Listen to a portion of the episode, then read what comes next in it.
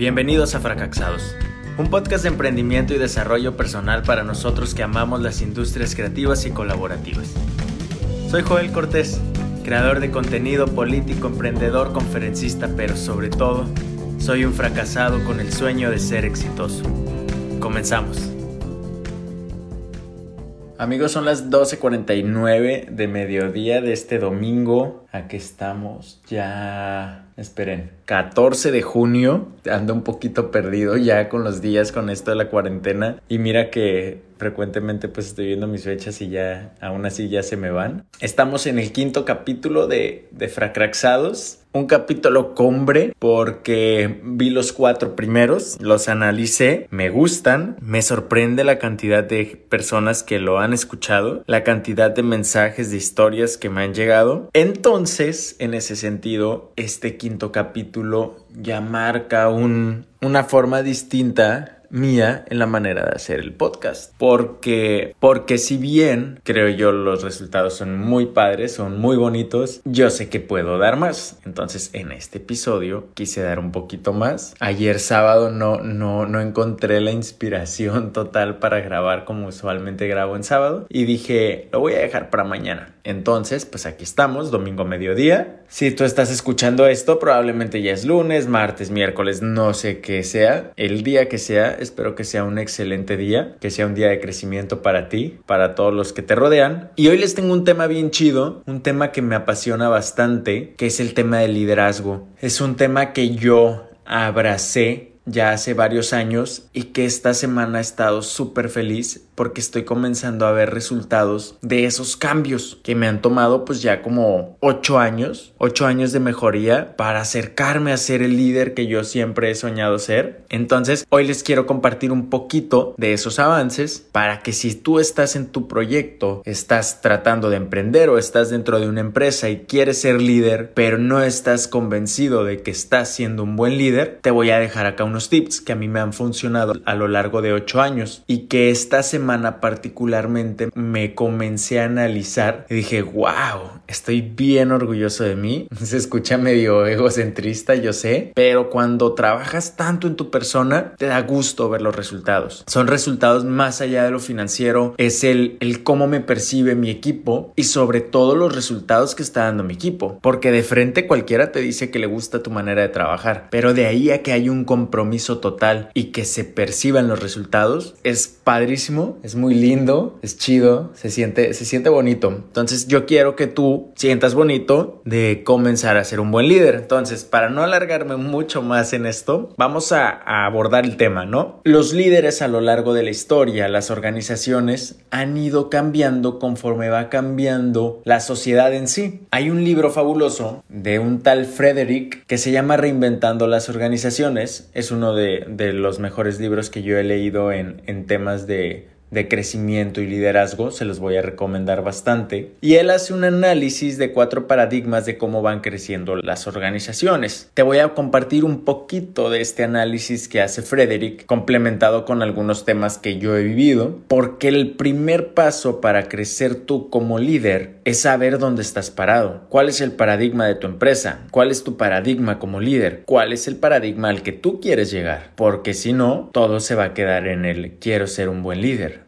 Pero, ajá, para ti que es un buen líder, para ti que es ser una buena organización y cómo vas a llegar a, hacer eso. Entonces, en el primer paradigma de las organizaciones, tenemos las organizaciones rojo. Frederick describe las organizaciones rojo como aquellas donde el líder es un lobo. Es un lobo que necesita estar constantemente demostrando que tiene el poder. No sé si les ha tocado, alguna vez me tocó hace poco estar en una empresa donde la cabeza del proyecto necesita gritarle a alguien para que los demás se den cuenta que él es el líder. Entonces, esta persona vive de demostrar poder para infundar miedo. Y entonces todos lo asumen como un líder, según él. En estas organizaciones rojo, ese pseudo líder no confía en nadie, por tanto, las cabezas de la empresa son la familia. Y entonces vas a ver a la mamá en finanzas, vas a ver al papá en recursos humanos, vas a ver al hermano, al primo, toda la familia va a estar dentro de la empresa. No importa si tienen o no la capacidad. ¿Por qué? Porque en las organizaciones rojo, como en las manadas de lobo, siempre hay alguien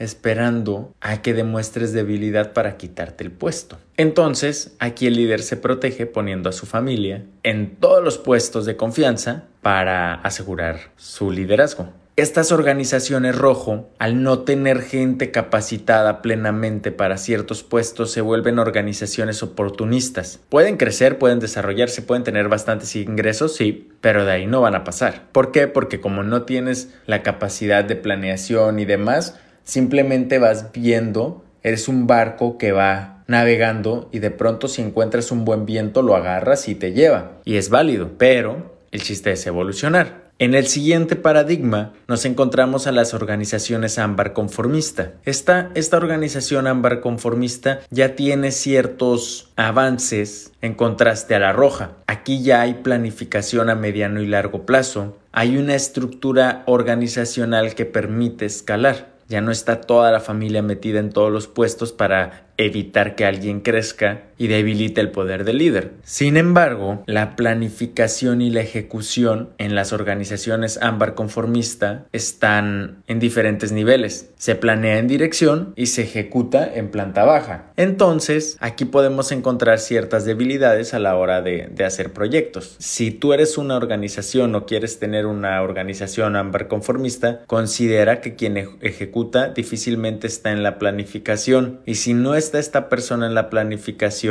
difícilmente vas a tener una buena planeación. Entonces, después hay un crecimiento de las organizaciones, según Frederick, y llegamos al paradigma naranja logro. En el paradigma naranja logro hay avances en materia de innovación, de rendición de cuentas y crece la meritocracia, que es para mí lo más importante de la naranja logro, porque donde la organización ámbar inventó castigos, el naranja inventó premios. Comenzamos a estimular al equipo para que crezca de alguna manera. Entonces ya no se planea nada más en dirección y se ejecuta en planta baja. Ya hay la oportunidad de hacer un cambio. Y por último, tenemos el cuarto paradigma, que es el verde pluralista, que es muchas de las organizaciones modernas hoy en día. Las organizaciones verde pluralista invierten en capacitación para su personal y a la hora, por ejemplo, de seleccionar un líder, ya no importa solamente la capacidad técnica de la persona, sino su humanismo en general. ¿Por qué? Porque usualmente las personas de abajo eligen a ese director. Supongamos que estamos en, en una empresa de marketing como la mía, que yo aspiro a que sea una empresa verde pluralista, aquí si de pronto llegara a faltar un director de proyectos, el director de proyectos yo no lo voy a traer de fuera. Entre todas las personas que trabajan en el área de proyectos, voy a llamarlos a todos y les voy a preguntar, oye, para ti, ¿quién debería ser el director de proyectos? Y entonces todos me van a decir, oye, pues yo creo que Rafita, porque Rafita es un excelente líder, Rafita esto, Rafita el otro, Rafita. Y a lo mejor Rafita técnicamente no es el más importante. A lo mejor Julián para mí tiene una mejor técnica. Pero si Julián a mí me dijo que Rafita es mejor líder, eso me garantiza que Rafita va a hacer que Julián trabaje y Rafita va a seguir trabajando y entonces se va a formar una sinergia como empresa de crecimiento. Entonces, en estas verde pluralista, tú como persona te vuelves más importante que el conocimiento o la técnica en sí que tú puedas traer. Ahora, ya escuchaste cuáles son los cuatro paradigmas de las empresas, de los líderes como tal. Es, es un buen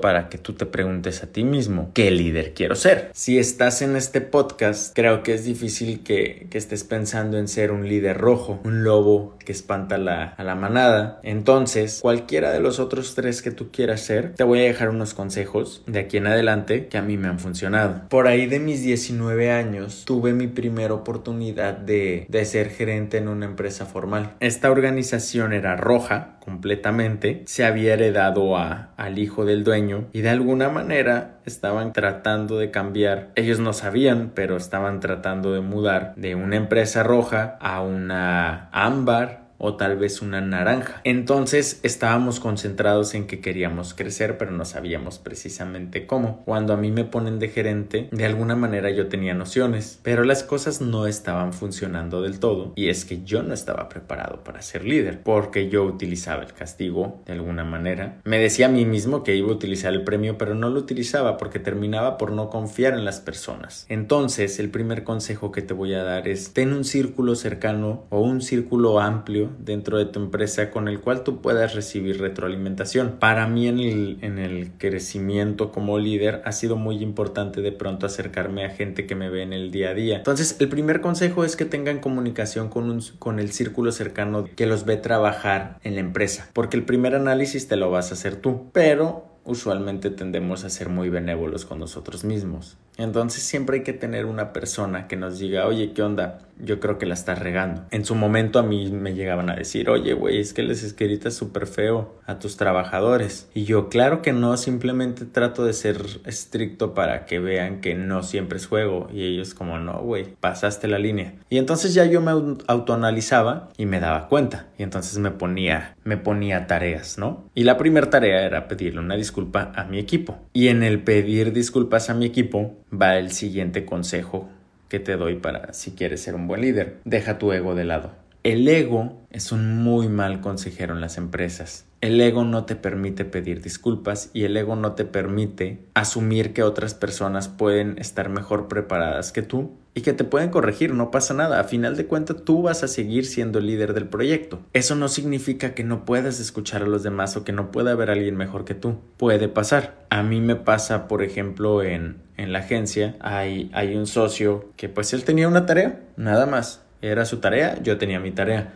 Después, conforme crece la agencia, sale una nueva tarea que en teoría debería de ser mía. Pero yo asumo que no estoy más preparado que, que la otra persona y le digo, oye, échame la mano unos meses en lo que yo me termino de desarrollar en esa área. Y va, y le entra a él y se hace cargo. Y de ninguna manera a mí me da miedo perder mi liderazgo ante él. ¿Por qué? Porque ya no hay ego, ya no es un tema de yo estar por encima de todos, sino es un tema de crecer como, como proyecto todos juntos. Entonces es el segundo consejo que te puedo dar, despídete del ego. Se escucha muy fácil, pero se los digo por experiencia, es un proceso largo de hablar mucho contigo mismo. Si tú crees que tu ego de repente te, te nubla la vista para tomar decisiones, velo trabajando, va a ser un proceso largo, pero cuando lo venzas te vas a sentir muy bien. El tercer consejo que te voy a dar para crecer en este tema de como líder es que la opinión de todos es importante. En medida de que tú le das relevancia al trabajo de todos, todos se van a sentir relevantes. Cuando la gente se siente relevante, no da el 100,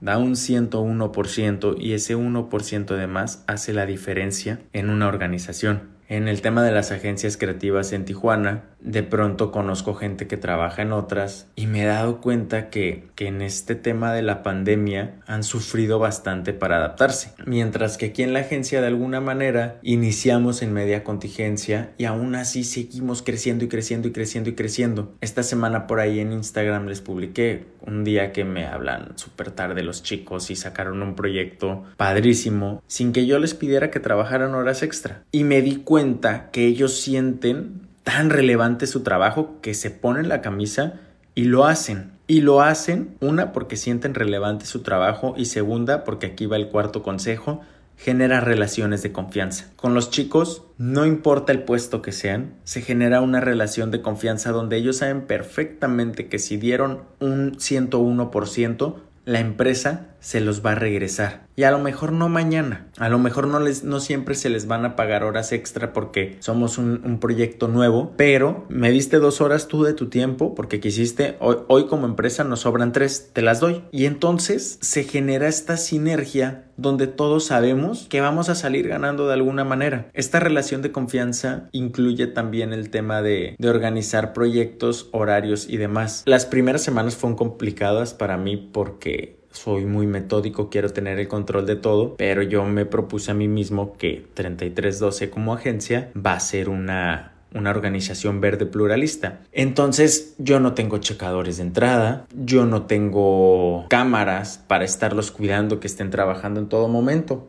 No, hay una relación de confianza donde yo confío en los chicos y los chicos confían en mí. Para lograr esta relación de confianza es muy importante que hayas cumplido con lo anterior tener comunicación con todos los chicos y deshacerte de tu ego. A lo mejor un día alguien va a llegar una hora tarde, pero se va a ir una hora después y no pasa nada, porque al final de cuentas yo sé que van a cumplir con el proyecto en tiempo y forma. Entonces esta relación de confianza se vuelve muy importante para que tú puedas ser un, un buen líder. Y ahora ahí les va el consejo final y el más importante es que aprenden a generar nudges. Los nudges como líder son los, los estímulos que les llamamos. Deja de lado ese paradigma de, de te voy a castigar, de te voy a descontar de tu sueldo, de te voy a hacer que te quedes horas extra, de a la tercera falta te despido, deja de tener el paradigma ahí y comienza a generar nudges. En medida que tú generas estímulos para que la gente trabaje y lo haga de la mejor manera, tu empresa va a funcionar. Te lo digo por experiencia. Tener un equipo que te respalde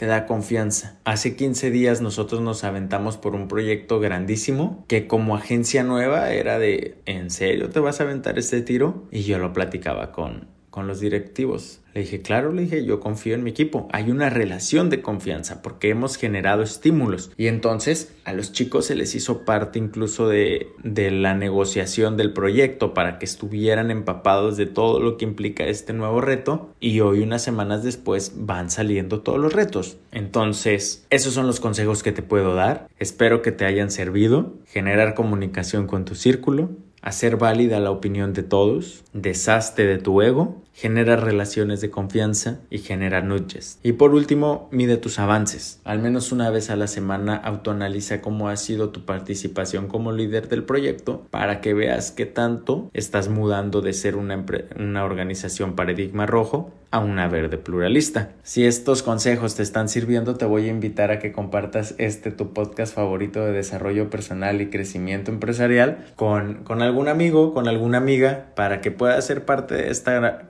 comunidad que me da gusto que poco a poco vamos creciendo, porque para mí el crecer como personas es el primer gran avance para crecer como sociedad. Y quienes me conocen saben que aspiro a ver a ese México realizado que yo quiero ver. Pero pues bueno, no me voy a poner sentimental. Muchas gracias chavos por haberme escuchado el día de hoy. Que tengan un excelente inicio de semana, que este lunes sea el mejor lunes de toda la semana. Que les vaya de maravilla. Muchas gracias, chavos.